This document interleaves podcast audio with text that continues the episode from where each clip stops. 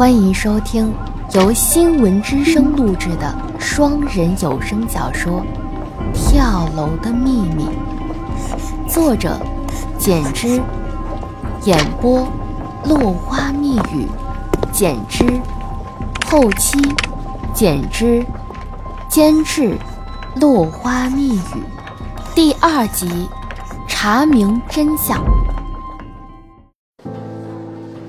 叶问接过警员递来的办案袋，里面装着李洪涛的手机，随即与沈聪迅速到写字楼里详查。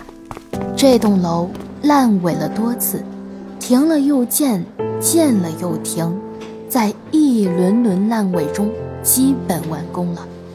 完工后，居然再次逃不了烂尾的命运，只能在拍卖中生存着。房地产商换了又换。物业公司也是进驻了又撤离，撤离了又来了新的。现在正好碰上一家物业公司刚刚撤离，由于烂尾楼的原因，租金比较便宜，许多收益不好的公司租进来。第十层是被一家小型的网络文学网站出租。事发前，工作人员都还没有来上班，李洪涛是在人们不知情的情况下进行自杀的。叶问心想：只要没有人提出异议，看来基本上是要按这个结案了。只是还要查一些证据来按这个结案。其他警队的同志在自杀现场忙着取证、拍照、收集 DNA 信息、测量楼层高度等，现场各种信息加速汇总到警队。东江省案情分析会议室里座无虚席，沈聪。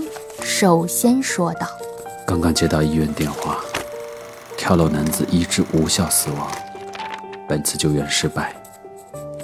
我要深刻检讨自己，十分抱歉。”叶问低声说：“我想，从现场带回来的手机应该存有很重要的信息，我们或许可以从手机中获取许多重要细节。他跳楼前。”发了一条朋友圈，内容是这样的：“我终于见到了楼长，无怨无悔。我知道警察们会全力救援的，可是我真的活够了。因此，我做了周密的部署，保证成功。所以。”我的离去与任何人无关。会议室里，参与过救援的全体警员默默流下了泪，而这样的泪是怎么来的，可能谁也不知道。或许是潜意识的泪吧。叶问擦去莫名的泪，补充说：“他的这条朋友圈是私密，仅自己可见的。”坐在所有警员面前的是吴克大队长，他微胖，腆着微微凸起的大肚子，头发已经少了大半，有些花白。他扶了扶眼镜，双手摊开，双手五指往前轻轻一压，说：“好了，大家都是人民警察，需要平静一下自己的情绪。